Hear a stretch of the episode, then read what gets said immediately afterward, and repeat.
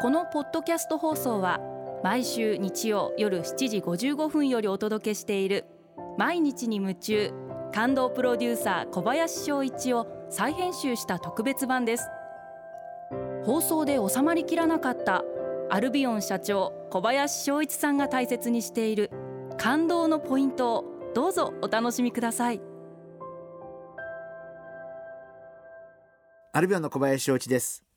真似ができないことを知る悟る。会社も個人も時間をかけて自分なりの世界観を作るということがすごく大切だと思っています。あのもちろん個人には個人の考えがあってみんな同じである必要も一切ないし自分が正しいと思うことに沿って努力をしていく。そして自分の世界観を作っていく。っていうことが、えー、大切なのかな。つまり自分として何を大切にしていくのかあるいは何に挑戦をしていくのか。であのすごく日本の社会を見ていてたまに面白いなと思うのは特に会社の世界あるいはお店の世界に多いんですけれどもみんなが同じようなお店を作る。どのお店も同じような品揃え。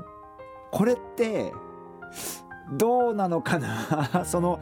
あのもちろん売り上げも大切だし規模が大きくなることも大切だと思うから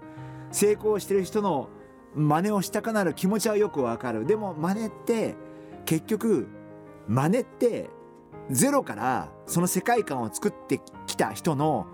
表面上のものだけを見て真似をしようと思ってもそれは真似ってできなくって 先行してる人たちは自分の歴史の中でそういう自分の世界観を作ってきてそういうふうにしている。でそれをただ外から見ていて表面上の結果論だけ見えるものだけを真似しようと思っても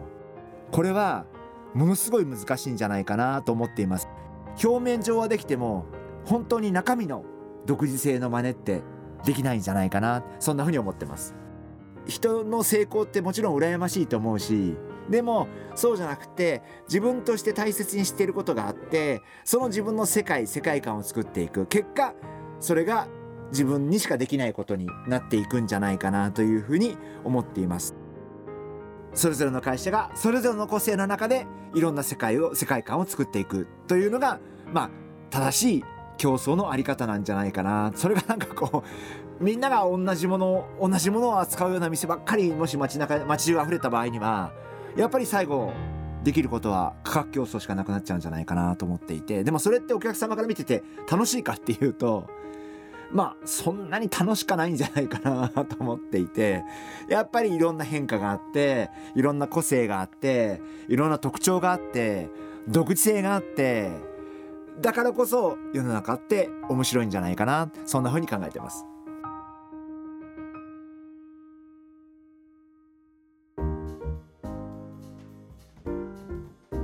今回はこちらのメッセージをご紹介させていただきます。のんくんさん男性の方ですね。ありがとうございます。仕事で会議の際こんなアイデアがあるのですがそれは違うかな？と思うことがあっても出席者の中で一番年齢が低いことが多くなかなか意見が発言できません。社長は会議で発言する際に何か大切にしていることはありますか？伝え方のコツがあれば教えてください。というご質問いただきました。ありがとうございます。のんくんさんが具体的にこう全部自分の言いたいことを思ってることを言えるようになる状況ってなかなか簡単にはいかないと思うんですけれどもまずはえー、少し年次の上の同じ会議に出席されてる方々と1人ずつ話してみて、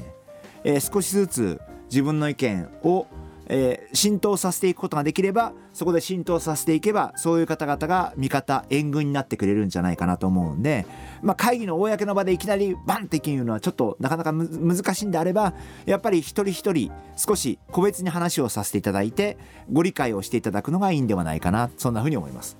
そしたらね一人一人年上の方々と話をして同意してくださる方が増えてくれば多分会議の席でもそういった方が「のんくんこう思ってるんだよね」って言ってくださればそれもすごい援護射撃になると思うんでまあそういう形が一番スムーズかなというふうに思います。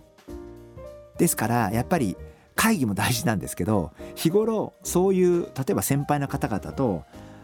短い時間でいいと思うんですけど少しこう話をしておくで先輩が自分の意見と同じなのか違うのかそれを知るだけでもすごい自分がその後自分にとって役に立つと思いますんでやっぱり一人一人と、えー、世間話風にえー、少し話を話をする時間を作って、えー、自分自身であこの方は自分と同じ意見だなとかこのこの方は全然違う意見だなっていうのを把握していくこともすごく大切なことなんじゃないかなそんなふうに思います。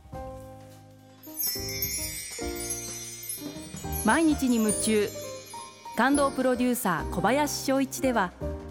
あなたからの仕事のお悩みを受け付けています。番組ホームページにあるメッセージフォームから送ってください。お送りいただいた方の中から抽選でアルビオン化粧品のロングセラー化粧水薬用スキンコンディショナーエッセンシャルとソープをセットでプレゼントいたします。たくさんのメッセージをお待ちしています。